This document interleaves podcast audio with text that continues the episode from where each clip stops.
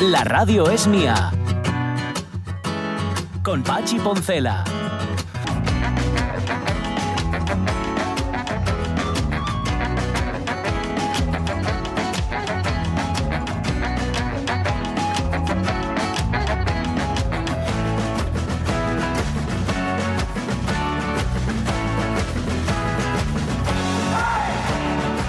Las 11 y 8 minutos de la mañana, por puntualizar algunas cosas, ayer hablábamos de la célebre frase que se le atribuye a Camilo José Cela, la de si la Virgen de Covadonga, Gallé, Piquiñí de Galana, etcétera, etcétera. Sí. Y mm, decíamos, y es cierto, que esa frase jamás, nunca en la vida la dijo Camilo José Cela. Mm, sí. Lo que pasa que también decíamos, pues oye, le tocó, le, se la adjudicaron y a partir de ese momento, vete a quitarlo, es- no sal ni con agua caliente, no hay manera de No. quitarla. Esa frase nos aclara Salva, Salva Fernández, la dijo Clerelis Green, la que fuera primera esposa del profesor Emilio Alarcos Llorac. Ah. La dijo así de una manera, me, me imagino que en petit comité, digo me imagino porque tampoco sé en qué circunstancias la dijo, la dejó caer, alguien la recogió, alguien que estaba interesado en darle más bombo y en darle más eh, alcance del que tenía en principio y ha quedado ya para la posteridad. Ah. Eso de que, que se Pues fastidie. ¿no? decirlo finamente. Sí, La sí, Virgen de sí. Covadonga por ser piquiñina. Sí, sí, sí, sí. Viene a cuento de lo que ayer nos contaba Jorge sobre Mm. esa mofa en TV3 acerca de la Virgen Sí, del Rocío, sí, que sí. ni va a tener perdón, o sea, ni, ni se la perdonan los andaluces, ni va a pedir perdón Tony Soler, que es el que hace el programa. Sí. Eso ya, Ujú. ambas cosas. Nosotros Está- vamos a cambiar la frase, ¿eh? si ye piquiñina y galana, que lo disfrute. Eso es, sí señor, sí señor. Mm. Hay mucha, yo conozco a mucha persona piquiñina y galana. y Pues no claro. solo, sí, sí, sí, Sí. muchísimas. Y lo que prestan. Mucho, mucho. Mira, estoy pensando, una persona pequeñina y galana, Yemón Forcelledo. Porque Mon no es muy alto, ya. no, no es una persona de mucha altura, pero tiene esa gracia, esa galanura, Mm. ese saber estar, ese que, que, oye, pues da mucho Ese gusto y le mandamos saludos. Je ne sais quoi, correcto. correcto, sí. Bueno, veo que estás practicando eh, tu francés.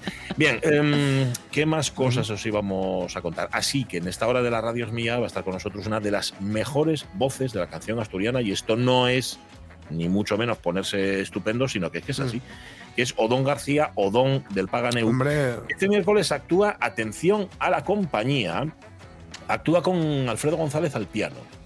anda. Pausa valorativa. Ya. Van a dar un concierto ambos los en Cangas de Onís llamado Nexos, donde aparece la música popular, músicas de tradición popular, pero también la música lírica, Mm. que tiene que ver con Asturias, porque Odón, sabéis que tiene una voz de barítono Sí. estupenda. No sí, sí, sí. reniega de su forma de cantar, que es la de la canción asturiana, evidentemente, pero, pero sí que le mete bien a la lírica. Nada, pues este concierto del miércoles nos lo va a adelantar él aquí, en nuestro fecho en Asturias, el grandísimo Odón del Pagano. Y una pena que no esté con nosotros en el estudio para pedir que cantara una, Ya. que echara una, ¿no? Muy bien, muy bien.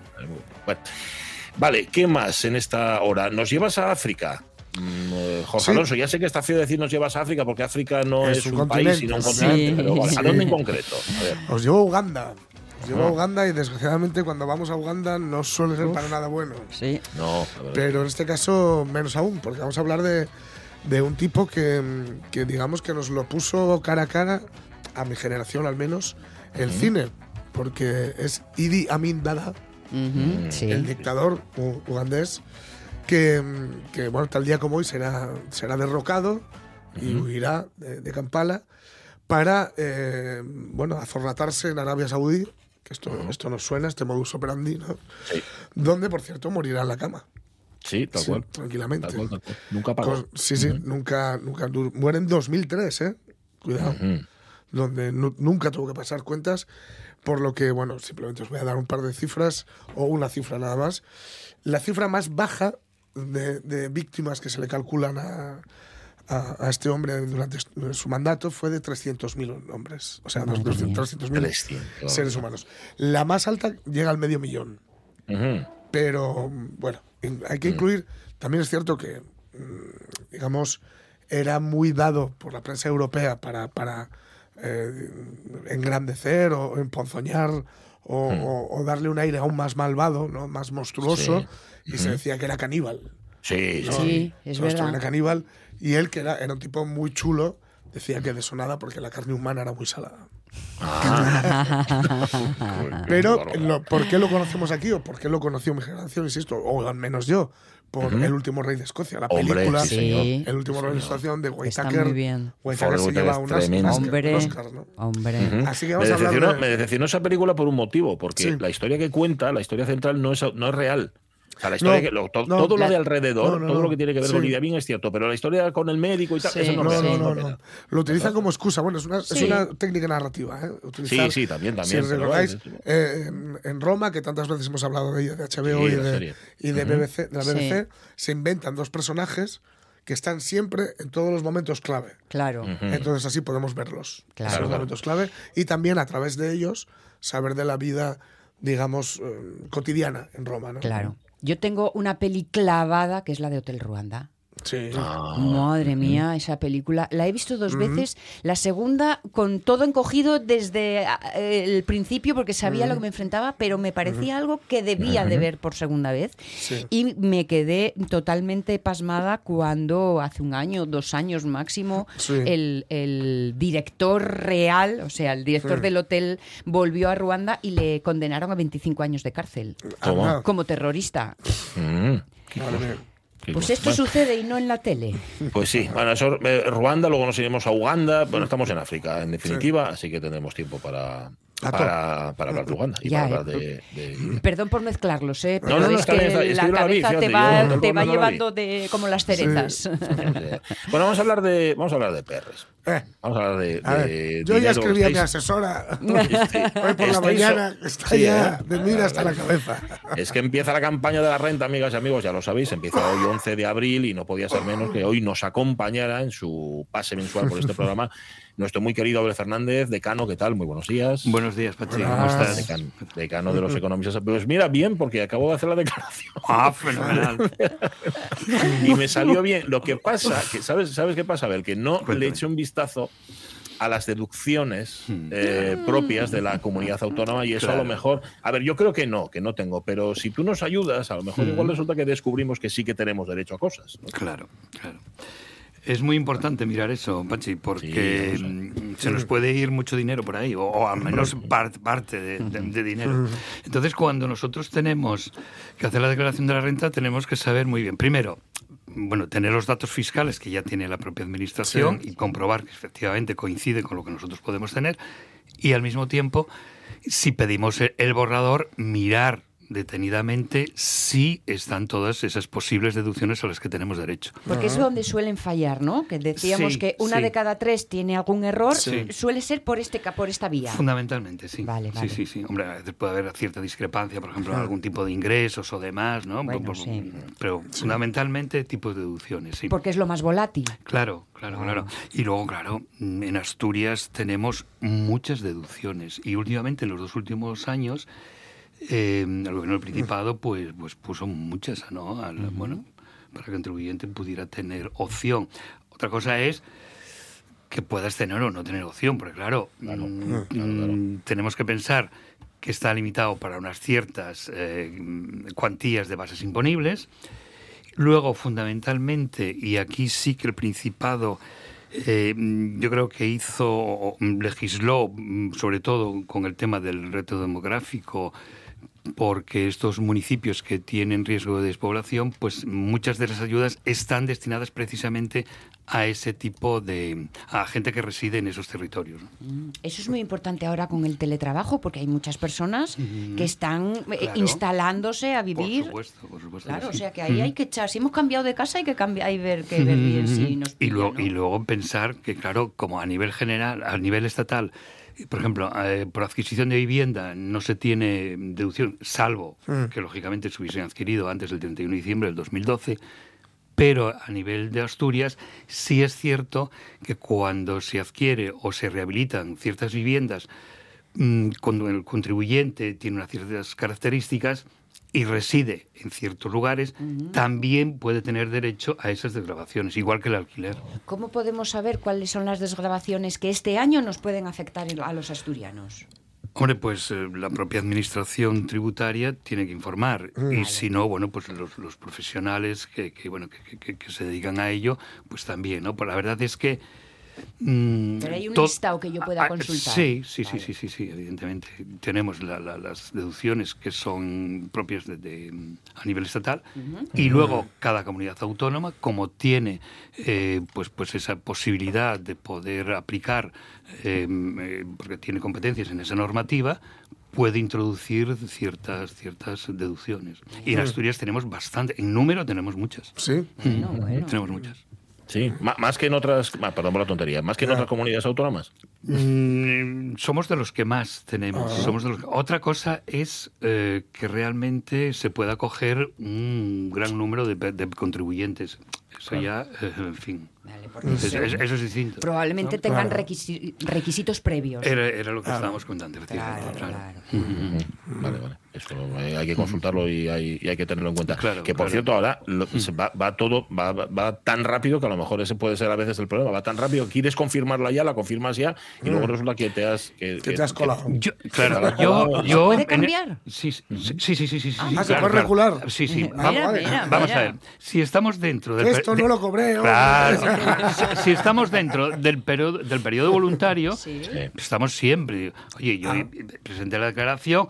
Ah, no, pues, pues vi que, bueno, Sí. imaginaros, la hago conjunta y me salía mejor individual. Sí. Bueno, pues tengo posibilidades a cambiar esa opción, no tengo problema. Otro problema es cuando me haya pasado el, el Sí. plazo voluntario. Entonces, El plazo voluntario que es al 30 de junio. Hasta el 30 de Hasta junio, el- por eso hasta el es 30 de junio. Entonces, yo, la verdad, si te sale a devolver y tienes muchas ganas de que te devuelvan y demás, pero yo lo haría con cierta calma, con cierta Claro, cautela y, claro, y lo revisaría todo muy bien an- Sí, sí, an- sí. antes de decidirme hacerlo. Y a, a Pachi ya le hemos llamado ansioso esta mañana.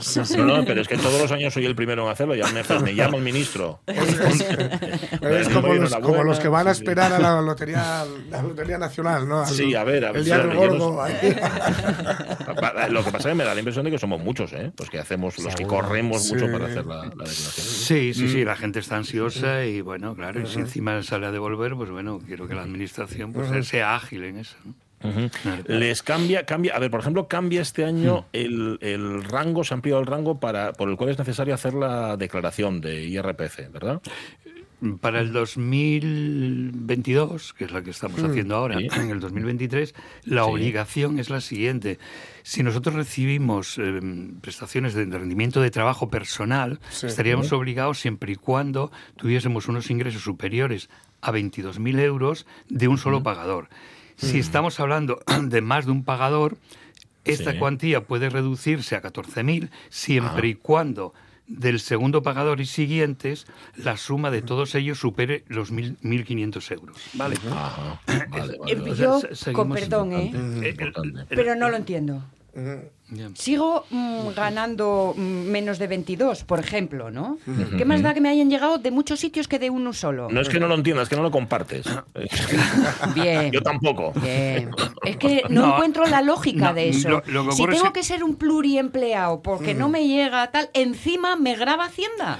No, lo, lo que ocurre es que eh, a veces el, el tener un solo pagador, se- las retenciones se hacen en función ya de la anualidad, de todo el año, ¿no? Entonces se ajusta en función de las características personales a, a que mm, no, no tenga, vamos, que sea neutro, digamos, a, efectos de renta. Vale.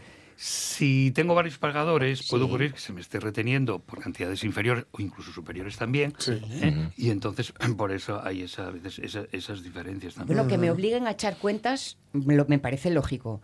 Que me cobren más llegando al mismo nivel de renta re- mm, eh, ganada, de las mismas perres ganaes, no lo, lo comparto. Pero bueno, mm, nos hemos topado, querido Sancho, con Hacienda.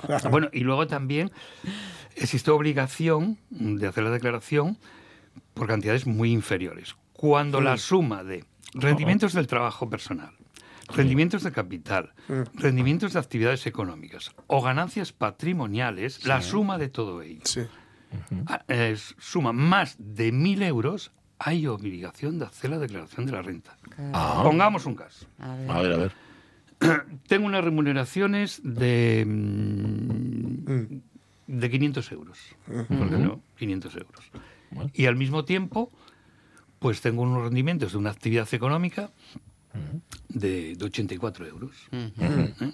Y al mismo tiempo, unos rendimientos de capital eh, mobiliario, unos intereses de, de otros mil. De, perdón, de otros 500. Ajá. Pues ya tengo que hacer la declaración de la renta. 500, 500 más 84, la suma de todos ellos, más de 1000, obligación. Obligación la también la tiene quien cobra pues pues eh, las prestaciones estas de, de- de- de- de las ayudas Sí. de, ¿cómo es? el salario Salario. eh, no perdón No. Lo- los ing- el ingreso Sí. mínimo Sí, vital Sí, mínimo sí, vital, eso, eso. eso, eso. el ingreso salía. vital también también está Hombre, obligado a hacer eh, la declaración. eh, obligar a hacer la declaración no quiere decir obligados a pagar. Evidentemente, ¿Eh? claro, claro, claro, claro. Eh, La inmensa mayoría no van a tener que pagar. Vale, vale. Claro. Que sería un método estupendo si todos hiciéramos la declaración, estoy hablando por hablar, ¿eh? no me hagáis ningún caso, pero si todos hiciéramos la declaración, a la hora de ofrecer ayudas, ya sabríamos a quién. Correcto. Y no tendríamos estos líos de eh, mm, café para todos y entonces le sale gratis también a los que tienen paz. No, sería una fórmula estupenda. Quizás no sea práctico de otra manera, eso no se puede conseguir. A veces muchas de estas ayudas lo que exigen precisamente es que se presente o bien la declaración de la renta o un certificado que no se está obligado a hacerla. Ah, vale, Claro, vale, ¿no? vale. Claro. Entonces, Claro, claro. Vale, vale. se hace Sí, así, para que ¿no? no ocurra esto de... Yo recuerdo Claro. hace muchos años que mm, esto, cuando Zapatero, imaginaos, hace ya tiempo, el famoso cheque bebé, el bono bebé o cheque bebé que se llamó, que eran, mm, cito de memoria, pero me parece que eran 2.500 euros o algo así. Y Juanjo Millás, el escritor Juanjo Millás, Sí. es- eh, escribía en su columna del país cómo eh, había escuchado la conversación. Luego mm, tienes que fiarte de quien te lo cuenta, ¿no? Pero yo me, me- me fío del tipo. Cómo estaban dos chicas, eh, bueno, con, bien, con una ropa cara, digamos, eligiendo la tele. Ya. Para cuando tuviera. para cuando Sí, tuviera- Pero Eh, claro. Es que es la nueva nani. Pero claro, hay que pensar una cosa. Eh, esto es como eh, darle dinero. Es, es un ejemplo un poco cogido por los pelos. ¿eh? Yo cuando le doy una ayuda a alguien Sí. en la calle, no le digo que se lo tiene que gastar. Ya. Ya, ya, ya. sí. Yo le digo, Bueno, pero, pero más reciente tenemos el bono cultural, que También, también, que- que, también. también está sujeto a, Sí. a tributación. Claro, ¿Eh? claro, O sea, esas claro. percepciones que, se recibieron, eso Claro. tienen que declararse. hay que declararse, hay que declararlas. ¿no? Claro. Bueno, pues que sepáis que hoy empieza el periodo de la renta, Sí. que miréis las deducciones propias de aquí de Asturias. Es que no el dejéis peor día nada. del año este para los que os dedicáis a Lo del esto. día de la felicidad y No, eso. no, ¿eh? no, no, no, porque sabemos que esto es un periodo todavía largo, termina el 30 de junio, entonces Ya, por bueno. lo cual lo tomamos con cierta Sí. tranquilidad. Sí, sí, sí. Escuchaba esta mañana una oferta, en este caso del partido de Podemos, que quería que se estableciera por ley el cambio gratuito de hipoteca fija a hipoteca variable. Pues eso es un brindis al sol. Sí. no deja de ser, efectivamente. Es, es como decir, yo quiero que haga bueno todos los días. Bueno, oye, en eso coincidimos. por si podríamos dar esperanza y esto, pero... A ver, Fernández, decano de los economistas asturianos, muchísimas gracias una vez más. Por gracias por la vosotros. paciencia. Y por la claridad. Sí, señor. Gracias. 11 y 25 minutos de la mañana antes de irnos a Uganda y antes de hablar con Odón del Paganeu, tenemos que completar nuestra revista de presa.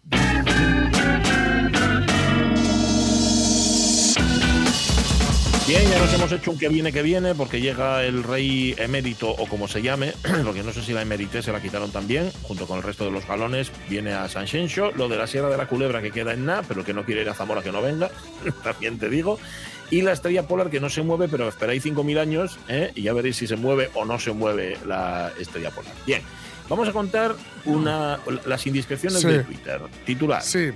Una publicación en Twitter del Real Valladolid de baloncesto destapa un lío amoroso. Usted es Jimmy, ¿verdad? ¿Esta es su casa? Exacto. Soy el señor Lobo. Soluciono problemas. A este es al que tiene que llamar el, Sí, el sí, amigo, el amigo Fernando Sanemeterio. ¿Os sonará? Sí, Fernando mucho. Sanemeterio. Mm, Este no. tipo, bueno, Sí, claro. si, si- si es, hay que ser aficionado, aficionado al, al básquet, es, eh, ganó dos Eurocopas, Fernando Sanemeterio, ¿no? Bueno, el club, el club, eh, El club que es el el, club, el el- Real el Valladolid. Real ¿no? Valladolid, sí, sí. Le felicitó, Ajá. eh, ¿vale? Por su paternidad. Sí. Ya. ¿no? Vale. ¡Hoy, hoy, hoy, hoy lo veo venir! Verás. Y unas horas más tarde, eh, Alicia, la mujer del exjugador, escribió este tuit en su perfil. ¡Anda! Pues qué sorpresa. si este chico era el novio de mi hermana hasta ayer mismo, llevaban tres años. Oye, pues nada, que sea muy feliz y que viva el poliamor. Olé. O sea, el ya. club felicita a uno que se llama De la Fuente, ¿no? Y sí. la mujer de San Emeterio Sí. dice, pero si este era el, el- el novio de mi hermana. Ajá. Bueno, qué bueno. Vale, vale. Este, Con lo ¿Me he cual, explicado ojo, con el lío? Sí, sí, por sí. si alguien sí, se lía, sí. porque Fernando San Emeterio aquí, el prove, No Sí, pinta no, nada. no, no, no pinta nada. Es él- el él pivote, bien. Sí. es el que está en medio. ¿no? Vale. Es la, Ahí hizo, la asistencia, digamos. Eso es, eso es. Vale. Así que se han enterado por esto. Dice que, que sea muy feliz y que viva el poliamor. Tú fíjate que, que- que hasta ayer mismo, dice, no sé si lo dejó a ser padre con otra o, o no sé, o si seguirán. Pero hay que. Twitter, ya os digo yo que es un pozo de rencor. Sí, y lo carga el diablo. No, totalmente. Menos mal que apuntasteis bien que yo ya me veía contándolo, pero adjudicándoselo a este, al San Emeterio, al prove, no, ¿eh? no, no, no, no, no. Era de la mal. fuente. Sí, Era sí. de la fuente. Gracias, gracias. Ahora va a llamar al señor Lobo. Oye, Ay. el que se metió en un lío porque el que tiene Bueno, bocas bueno. equivoca es el Dalai Lama. ¿eh? Dios, las imágenes más repugnantes de lo que llevamos de, de era Dalai Mal. Polémica por el beso que le pide el Dalai Lama a un niño. Dos puntos. Chúpame la lengua.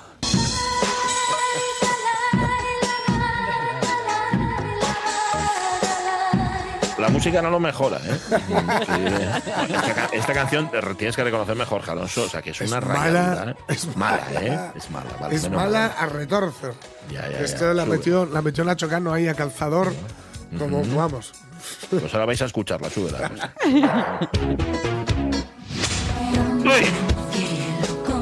Se nota que una canción no es buena, o incluso que es mala, como es el Sí. caso, cuando está sobreproducida. Ah, Cuando sí, hay señor. mucho ruidito Sí. y mucho. A ver, ¿qué es todo lo que podemos hacer? Pues mire, podemos hacer esto. Tenemos este, este cacharro nuevo y este botón nuevo. ¿Y quitarla? Y, y- Igual es mejor. ¿no? y la- y le dices. Empezamos a meter todas las cosas. Y, y un fading. Ah. es mala, es mala. es que es mala, ¿no? Bueno, pero ahora Bueno. explícame esto, que yo lo entendía a medias. Sí, lo a de ver, Dalai Lama y es- la es- lengua. estaban en un encuentro, bueno, entiendo, religioso, o no, no erótico festivo, desde luego. Y eh, había un, un niño, Sí. perdonad, que le interrumpió, ¿no? Ajá. Bueno, eh, él fue mm, muy, muy amable, digamos, ¿no? muy sosegado, le quitó hierro a la interrupción porque subió al escenario, ¿no? Y entonces le hizo una broma que, qué sé yo, ahí por ahí para arriba, para el Tíbet, igual, igual no es para tanto. Ya. Pero que el resto, que es que sacó la lengua y le dijo que como que le mordiera la lengua, cógeme la lengua. Ese chúpame la lengua igual es un poco, un poco Capcioso. capcioso. La sí. traducción, ¿no? ¿no? Pero claro, eh, no, tú no puedes decir eso. No, No, puedes no decir bien, eso no porque bien. dices, ¿a qué juega el Dalai Lama cuando está en el Tíbet? Claro, a que, a- a- el- claro, a que le ¿A chupen la lengua. que- claro, es que es todo muy turbio, ¿no? Sí. En fin, es como, como esa, em, esa ceremonia eh, ju- judía mediante la cual el, el tipo que le corta, eh, bueno, que le hace la circuncisión Sí. al bebé, Sí. le lame la sangre. Ajá. ¿no? Lo cual, sí, tiene, un, tiene un nombre, ¿no? Sí, sí, ya. Bueno, Sí, bueno. Pues fíjate, de todo esto lo mejor es la canción. Súbela, amigos en el mar, dejando las naciones tu barquito naufragar. Ay, qué bien canta la nota roja. Bueno, em, pues nada, que lo, ac- que lo aclare el Dalai Lama, lo que pasa es que igual vale más que no lo aclare. Sí, que no la verdad es que, bueno, ya, ya, Ya- ha ya ha comentado. habido respuesta, ¿eh? Ya ha Sí. comentado Ah, que sí. no era su intención, que... No, no, sí, claro. bueno, Y ¿Qué va a decir? Dicen Claro. sus, dicen sus, eh, sus eh, Sí. los que le sí, sí, sí. que- Los Dalai Dalai ayudantes. Sí, eso. que, que él tiene un espíritu infantil y juguetón. Ajá, Ah. muy bien, como... Y que era lo que le inspiraba este tipo de espíritu- bromas de que a veces espíritu- no se entendían. Lo digo este caso, ¿eh? que al hombre se le ve que yo creo que ha habido aquí un choque cultural. Sí, sí, yo también lo Pero creo. de espíritus infantiles y ju- y juguetones está la cárcel llena. ¿eh? Hombre, sí, sí, sí. Bueno, oye, rematamos la última de Sí. todas. Venga, va. Cambio de tiempo en España, dos puntos. Dos frentes atlánticos traerán lluvias y bajadas de temperaturas. Y encima hay que volver a currar. Todos los días te tienes que levantar. Y volver al cole, ¿eh? Que mañana vuelven. Mañana a- vuelven. a colegios e institutos. Gracias a Dios. Pues será a partir de mañana justo, o sea que los guajes van, Van a estar encantados, ¿eh? vaya shock anafiláctico que van a tener.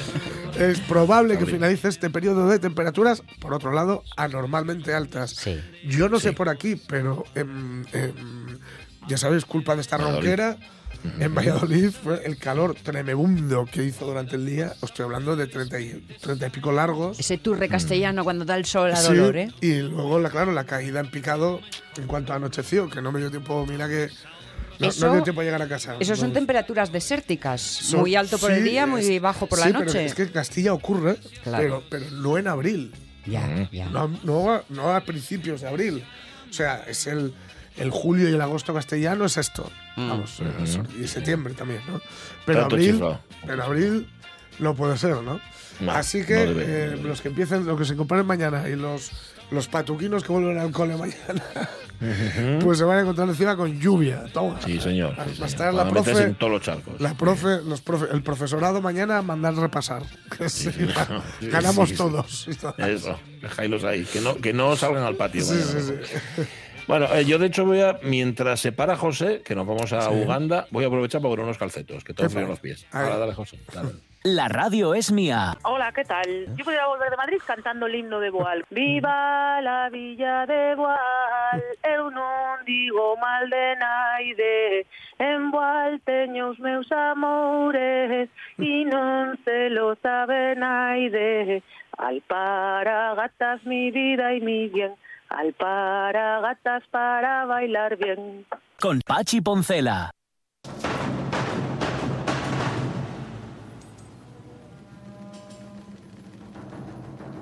Cómo me gusten, por cierto, los himnos que hablen de amor y de bailar, ¿eh? en lugar de guerra, eh, muerte y Sí, destrucción. sí, Y sí, somos sí, los sí. mejores y todo eso. Cierto. Está muy yo, bien, ¿no? yo no es por no es por traer el agua a mi molino, pero de los pocos poquitos himnos eh, de fútbol que, hay, Ah. que, es, que son de, de ese de ese palo están el de el del Liverpool, pero no es no es himno himno. En realidad hicieron himno una, de, El de oficioso, una, una ¿no? canción, claro. Mm, mm. Pero himno oficial así de hermanamiento el del Barça, que dice que eh, como es eh, no importa de dónde vengas, si del sur o del norte, jugadores, seguidores, una bandera nos hermana, la blaugrana al viento, Barça, Barça, Barça. No, no país catalán, es himno. O sea, que no es. No, no es ya. Bueno, está, hay que decir que está cantado en catalán, eso sí. Sí, sí, sí. sí, sí, sí, sí, sí, sí bueno, era el año 79, como quien dice el otro día cuando se derrocaba, cuando derrocaban Idi Amin. Sí, sí, sí, le derrocaban, o sea que, que digamos que se fue como vino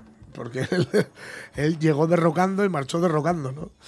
Pues le derrocaban tal día como hoy, en 1979, a Idi Amin, el di- dictador ugandés que huirá de Kampala mientras tropas de Tanzania y fuerzas del Frente de Liberación Nacional de Uganda se aproximan a la capital, ¿no? Eh, digamos que dos días más tarde se, se va a librar por muy poco porque Kampala caerá, se formará un gobierno de coalición donde habrá políticos que lleven del, del ex- del exilio y se empezará a ver qué es lo que había ocurrido allí, ¿no? Porque Idi Amin promovió el genocidio de las tribus Lango y Akoli, con lo cual es responsable, ya digo, de al menos 300.000, mu- la muerte de 300.000 eh, 300.000 ugandeses, ¿no? Al menos.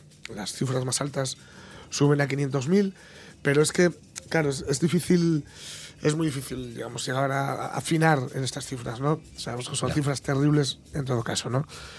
El dictador, por supuesto, no pagará por sus crímenes porque logra huir y se refugia con buena parte de sus esposas e hijos en Arabia Saudí con muchísima pasta. Porque si no, ¿de qué? Esto, Sí. estos, esto- estos, digamos, estas ayuditas por parte de de los estados, de los estados Hombre. como Arabia Saudí no salen gratis, ¿no? Y, y allí morirá en el Hospital Rey Faisal en 2003 a los 78 años. Tan tranquilo. En ¿Eh? la cama. Sí. El carnicero de Kampala, el Hitler africano, esos son algunos de los nombres con los que se les conocía, Eh, él, él prefería que le llamaran, por eso se llama así la película, el último rey de Escocia Sí. o conquistador del Imperio Británico. Y es uno de esos hombres que llegó al poder, bueno, tras, eh, África se, se coloniza de forma muy, digamos, ordenada. ¿No, ¿No veis estos, estos mapas que parecen la escuadra de Cantacón? Sí, ¿no? sí, sí. Pero se descoloniza de forma muy desordenada. Muy, muy desordenada. Eh, él nació en 1925 en una familia, digamos, que no era especialmente rica ni nada por el estilo, era musulmana. Para prosperar, esto se hacía mucho, ¿no? Del mismo modo que, por ejemplo, Suárez eh, se hizo de falange para prosperar, Pues este se hizo de, de la- el KAR, el CAR, Ajá. que es el King's CAR. African Rifles, ¿vale? Era un, un, eh, un cuerpo de- dentro del ejército colonial, digamos. Vale. Eh, 1946, aquel cuerpo luchó en la Segunda Guerra Mundial, eh, pero él ya no estaba, en 1946 ya había finalizado, y luego se utilizaba para enfrentarse a las guerrillas nacionalistas, ¿no? las guerrillas que querían, bueno, más que nacionalistas, independentistas, ¿no? que querían Vale. liberarse del Imperio Británico, etc. ¿no? Eh, con 190 centímetros de alto, de, de altura y 100 kilos de queso, uy, de queso, Mm, 100 kilos de que llevaba siempre a cuestas, creo. Luego lo, lo soltaba y podía correr delante de los leones. y 100 kilos de peso, parece que estoy presentando un boxeador, Sí. pero no. eh, Ah, era un paisano, era un una, Claro, una era viga. un tipo que llamaba, viga. llamaba mucho la atención, mucho la atención. Y precisamente reprimiendo, reprimiendo a las tribus o, o, bueno, a, a los movimientos que se levantaban contra, contra el colonialismo, aprendió las técnicas de represión y aniquilación del enemigo. Es decir, que le aprendió mm, porque estos, estos cuerpos normalmente tenían mandos de la metrópoli, es decir, ingleses. Ajá. Aprendió de, de- de- de Europa, ¿no? Y fue uno de los primeros ugandeses en llegar a oficial.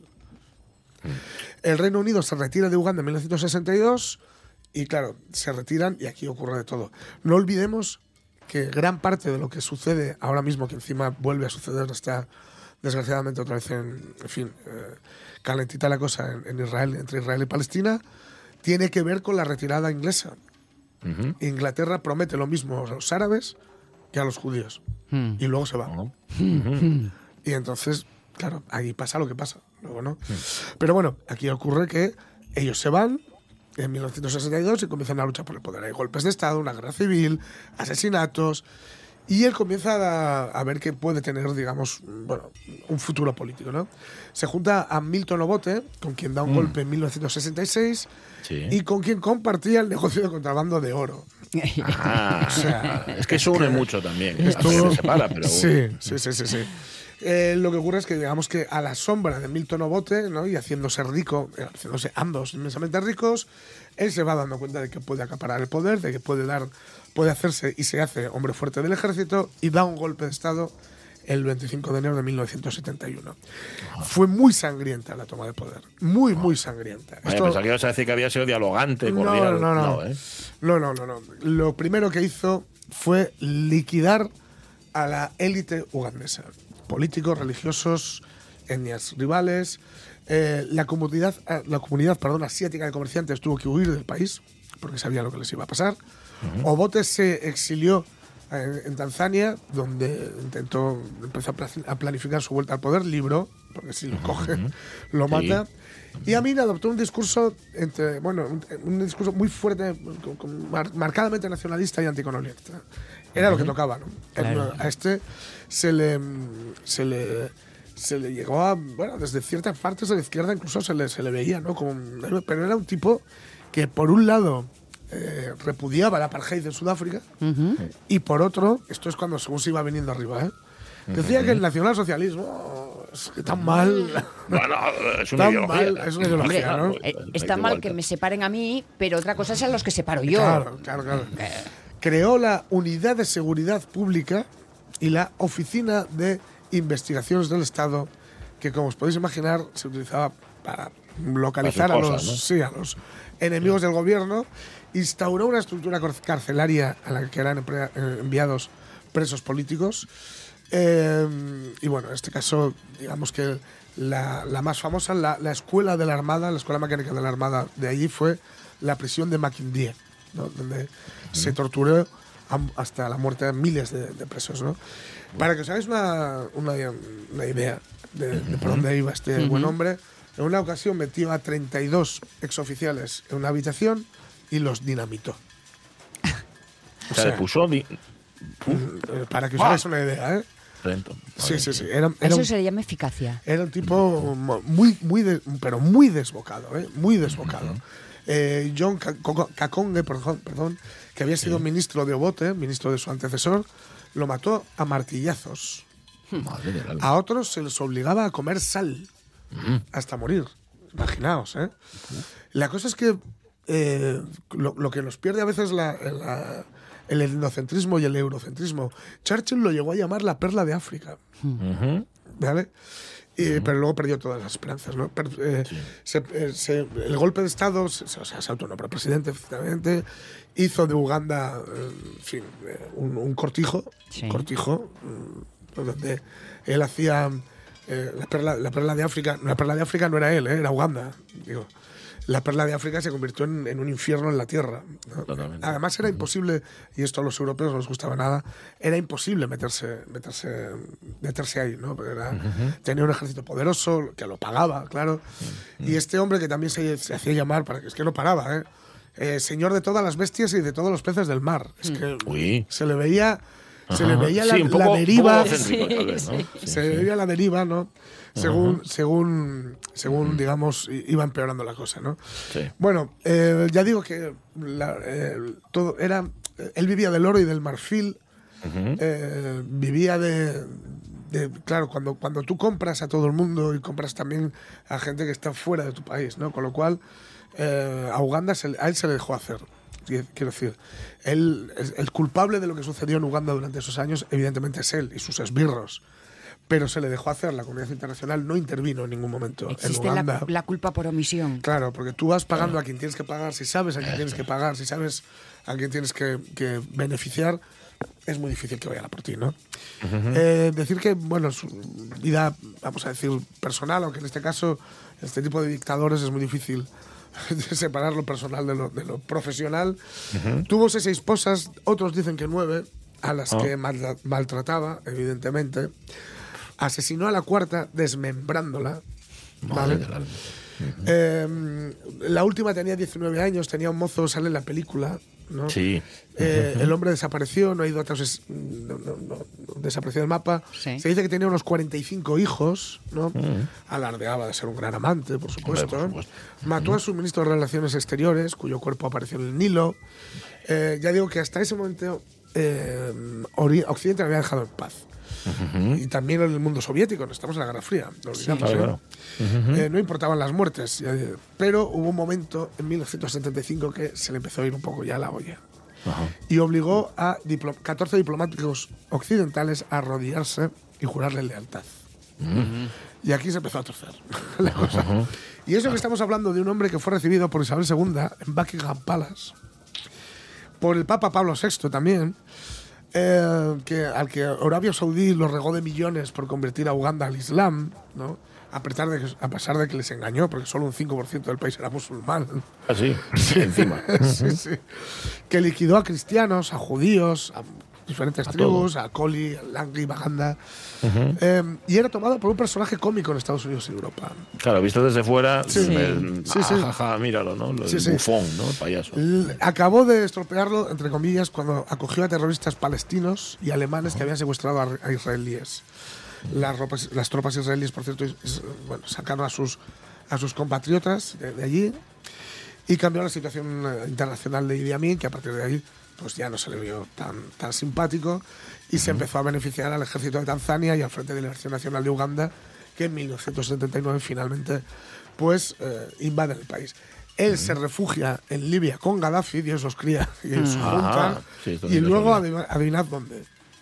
A Irak con. Saddam Hussein. Ah, primero Gaddafi, luego Saddam. Sí, hasta que finalmente se va a Arabia Saudí, donde llevará una vida de millonario hasta su muerte en 2003. En fin, Madre mía, madre mía. siempre hay un lugar en el que el mal puede cobijarse, sobre todo mientras le dejemos cobijarse. ¿Por qué habéis querido matarme? ¿Eh? No moriré hasta que yo lo diga. Ahí está. Esto recuerda, parece mentira, ¿no? Pero seguramente lo haya dicho, le pega. pero a mí me recordó muchísimo que en su momento cuando lo vi en la película a Aguirre, la cólera de Dios. Ah, sí. ¿no? Cuando, cuando eh, ¿cómo se llama? Klaus, Klaus Kinski. Kinski, Sí, ¿no? sí, sí. Decía aquello de no hay peor hombre eh, que yo en toda la faz de la tierra. Yo mando, sobre todo es cuando yo lo pido, los pájaros caen muertos de los árboles, etcétera, ¿no? Bueno, pues este iba un poco por ahí. Insisto, hasta que no se metió con, con esos diplomáticos en Europa, ojo, ¿por qué lo hizo? ¿Y por qué acogió a palestinos y a alemanes que habían atentado con Israel? Por lo mismo que los perros se lamen la pierna. sí. Que Claro. Creyó que nadie le iba, le iba a tocar. Llevaba tanto tiempo, tantos años, Claro. haciendo lo que le daba la gana y nadie decía nada, que, bueno, La piretez del poder absoluto. Pues tal día como hoy no se moría, ¿eh? Cuidado, No, porque no, fue no, un derrocamiento en el que él tuvo tiempo para escapar, para irse de Kampala, Sí. de la capital de Uganda, y de Amin Dada decía Dios eso así, la, la ruta de los, de los dictadores. ¿eh? Sí, Gaddafi, sí, sí. Hussein. Y luego la, la Suiza de luego, Oriente Medio, que es Arabia Saudí. Arabia Saudí. Eso es.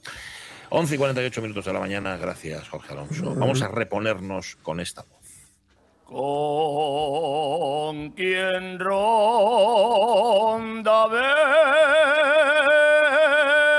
esa noche, con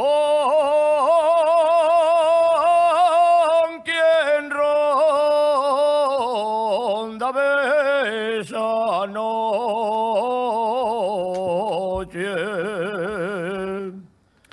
La voz de Don García de Odón del Paganeu. Odón, ¿cómo estás? Muy buenos días. Hola, buenos días. ¿Qué tal? Muy bien. Buenas. Un gusto tenerte con nosotros. Oye, te traje así la, la primera voz que, que- o la primera que estamos escuchando tuya Mm. ya, Pelu, y es tú sin nada, porque claro, para elegir, puedo Mm. ponerte con gaita, puedo ponerte con, con piano. ¿Tú cómo estás más a gusto cantando? ¿O date lo mismo? ¿Estás a gusto en cualquier formato, Odón? Hombre, a medida que vas conociéndote la voz y demás, pues vas, vas buscando la instrumentación más acorde con Mm. el registro. Ahora como ya no, no si- sigo siendo un iletrado como siempre, pero, pero ya, voy, ya voy sabiendo que la gaita no es el mejor instrumento para un barítono. Amigo. Eh, ¿por, Mm. por qué? Sí. Explícanos, lo que nosotros sí que somos iletrados. ¿Por qué no le, no le pega la gaita a un barítono, Odón? sí, sí le sí le puede pegar porque hay tesituras, pero bueno, eh, las, las gaitas tradicionales que, que serían tonalidades en do, en re y en si, Sí. pues para un barítono ya la escala le exige le exige para poder cantar con volumen y demás, pues mm, mucho trabajo a las cuerdas vocales y, y las puede dañar bastante, ¿no? O sea. Para Vale, vale. hacer longeva una voz hay que cuidarla mucho. Ya me voy dando Mm. cuenta de eso también. Claro. Bueno, eso, pero eso sabenlo muy bien los que canten lírica, los que canten ópera y canten zarzuela. Por cierto que en la lírica la voz estrella, por así decir, es la voz, las voces agudas, la voz de tenor o la voz de soprano. En la canción asturiana es la de barítono, la voz estrella, Odón. Eh, como todo, tiene sus épocas. Sí. Eh, El barítono y las voces graves en las primeras épocas que se conoce de, de la canción asturiana eran las más reconocidas. Hoy, hoy día, después de toda esa época de, de bueno, que empezaron los concursos en, Sí. en las radios y tal, la exhibición, ¿no? Pues le dieron un punch a, a la gaita y a las voces de tenor que hoy por hoy se sigue manteniendo porque es más espectacular, si Claro. cabe, ¿no? Claro. Pero Sí, no sí. que sea una preferible a la otra, es- va por moda. Me imagino vale. que como, Vale, vale. como la lírica, que sé que estás bien puesto en eso. Sí. Oye, me- lo que, lo que presentes en Cangasonís, que por cierto, Mm. sé que se llama Nexo, sé que vas con Alfredo González, pero no sé ni sé que lle mañana, pero no sé ni dónde ni a qué hora. ¿Dó- ¿Dónde lle, Odón? Bien, y en la escuela de, de música de allí de Cangas Donís, en la casa, el- donde, vamos, donde dan la escuela de música, La escuela de Mm. música, ahí en Cangasonís. Eh. Vale, ¿y a qué hora? eh, a las siete y media de la tarde. A las siete y media de la tarde. Vale, vale. Y vas con Alfredo González ah, al piano. Oye, ¿cómo, ¿cómo os encontráis? ¿Cómo se produce esta Esto es confluencia? como Bebo y el entre- Cigala. esto. Tal cual, Sí, ¿eh? sí, mira. es algo así. Es como Bebo y Cigala. algo sí. parecido. Puede ser, desconozco, del Cigala me hablan bastante, no lo conozco, y del otro Sí. que habláis no, lo- no sé quién es tampoco, pero bueno, supongo vale. que sean dos, dos músicos de, de, de una determinada ramo y que se acaben juntando Sí. pues De mundos distintos. Sí, sí, sí. Eso. Yo, yo nos encontramos en Tineo, en, en la tierra de mi familia materna. Y después de cantar la misa de San Roque en el año el año pasado, el 2002, coincidimos comiendo en el Palacio de Meraz. que Es un sitio que tiene mucho mucho peso allí y bueno, Sí, la sí. verdad que es un sitio. Y él me hizo el ofrecimiento de echar una cancionina allí, eh, también estaba Mariluz Caonedo y bueno, alguna otra gente y cantamos y la verdad que fue un momento que, que se produjo esto que se produce muy pocas veces que lleva la magia esa de, de todos bueno. felices. ¿no? Entonces, de, de ahí arrancó este proyecto que, que luego yo le di unas vueltas de no sé si embarcar a este hombre en esto o no, y si él va, me va a decir que sí, pero bueno, eh, siempre me hizo ilusión también cantar alguna pieza al piano que, que combinara pues la historia que cuenta esto de Nexos, ¿no? Sí. Es un poco... Vale, por- porque cuenta, hay, hay una, está enhebrado, es una historia enhebrada a través de música. Cuéntanos un poco lo que, eso, lo que vais a contar. ¿Cuál es, como se dice ahora, Odón, el relato del- de este concierto? Eso, bueno, el, el relato es la historia universal, ¿no? Que Mm, es el amor, Ah, el amor, el desamor y bueno, los sentimientos en general.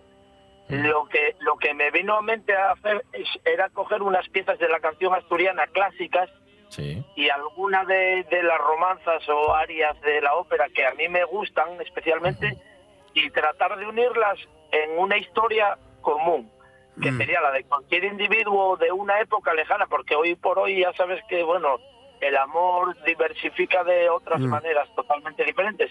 Esto sería un- unas formas antiguas, ¿no? Que no por antiguas son ni mejores ni peores, pero que yo pienso que son perennes, que nunca caducan. Entonces, eh, desde la voz y el piano, una voz y un piano, se puede hacer una historia.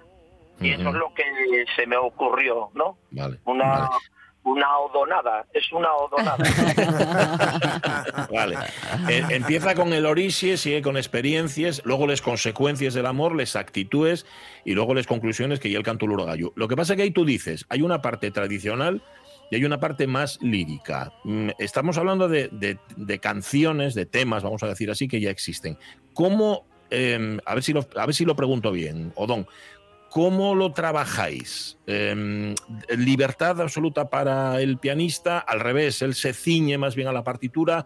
¿O tú tienes más libertad para cantar? ¿Cómo fue el trabajo previo a este concierto? Bueno, pues el- el- la base es la, la improvisación, la libertad de, de hacer cada uno como bien pueda lo que conoce, ¿no? Mm. O sea, interpretar a su manera la pieza. ¿Qué quiere decir? Que yo tengo una base de haber aprendido porque eh, de escuchar temas pues los va sacando, no por conocimientos musicales ni nada, y él tiene una trayectoria ya independientemente de los conocimientos que tiene, pues su, su recorrido va por- muy por, por la improvisación y el y la música más moderna, digamos, más pop y más... Entonces me urbana. gustó esa idea de, de darle pie a él a que hiciera lo que le diera la gana, entre canción y canción y acompañando. Con lo cual no va a haber una partitura ni un trabajo escrito previo, va a ser todo lo que hemos- lo que estuvimos haciendo y es eh, hablar mucho, mandarnos archivos musicales de uno y de otro y conjugarlos. Y hicimos algunos ensayos, el último fue general, fue este sábado pasado en Tineo también. Pero escuchando, escuchando desde fuera da la sensación de que eh, esto no cuaja hasta que cuaja. Es decir, que hay un poco de, no voy a decir improvisación, pero sí de Sí. momento mágico en cada encuentro, ¿no? En el encuentro. Eh, nos gustaría que fuera eso. Que nos, que nos emocionemos los dos y el que lo está escuchando también, eh, por cosas que pasan in situ, ¿no? Bueno, hay que tener claro una tonalidad y por dónde va uno hasta que empieza la canción para luego darle libertad al otro a ver qué le, qué le, le- cómo se emociona al escuchar uno al otro. Mm. Bueno, sí, es un poco al límite, ¿no? Claro, ¿no? Totalmente. Pero ya contáis, a ver si hubo flechazo previo, es decir, si en principio pensabais que no ibais a encajar y acabasteis encajando y que sabéis que esto va a funcionar. Porque dices que lo, lo- tiene un poco ensayo previo y el concierto de mañana es un poco puesta de largo. Exactamente, es una primera oportunidad que nos da eh, esta, este trabajo que están haciendo desde el, desde, las- de- vamos, desde el Principado de, de, co- de contratar gente de Asturias a través de Cultura en Rede Sí. con proyectos y que se van presentando. Entonces tuvimos la suerte de que nos cogieron el primer concierto allí a través también de, bueno, Fabrio, que es una de una empresa de ocio y, y demás que, que coge artistas asturianos y de fuera. Y estamos dentro, yo estoy dentro de Fabrioc con Guillermo Pérez a la cabeza, que es el que lo lleva, y entonces tiene distintos artistas. Pues a través de él y a su vez de, de Asturias en Rede, tenemos esta oportunidad ahora. Bueno, y una oportunidad que tiene también el público, porque en efecto ahí se va a juntar los amantes de la tradición, los que siguen a Odón, pero también los que siguen a Alfredo. Es que ahí vais a, a sumar dos públicos muy distintos, Odón. Con lo cual va a haber dos grupos de personas descubriendo. Sí, sí, sí. Bien, a ver si les encaja el, el, el leitmotiv, ¿no? Digamos. Sí, sí, sí.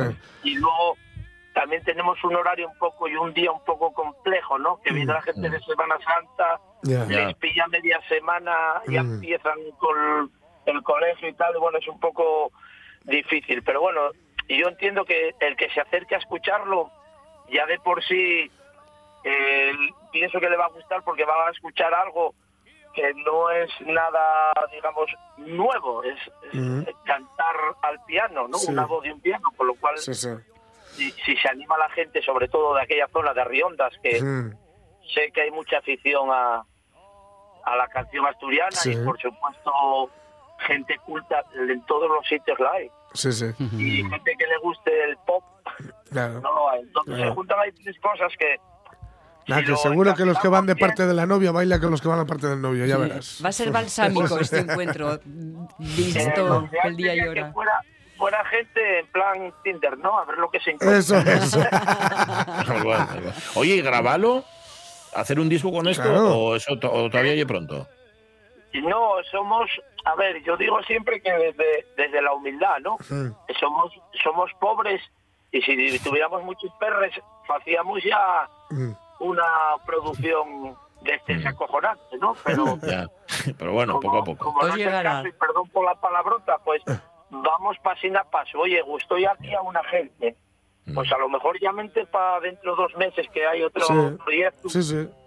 Y bueno, y ir, y ir metiéndose hasta que si, bueno, pues realmente dice algo o emociona lo, lo que debe emocionar, pues puede salir adelante. Pues para comprobarlo mañana en la Escuela de Música de Cangas Onís, a partir de las 7 de la tarde, Nexos con Alfredo González y con Odón García, Odón del Paganeu. Que sea un éxito, ya nos contarás, Odón. Un abrazo grande. Muchas gracias. Abrazón.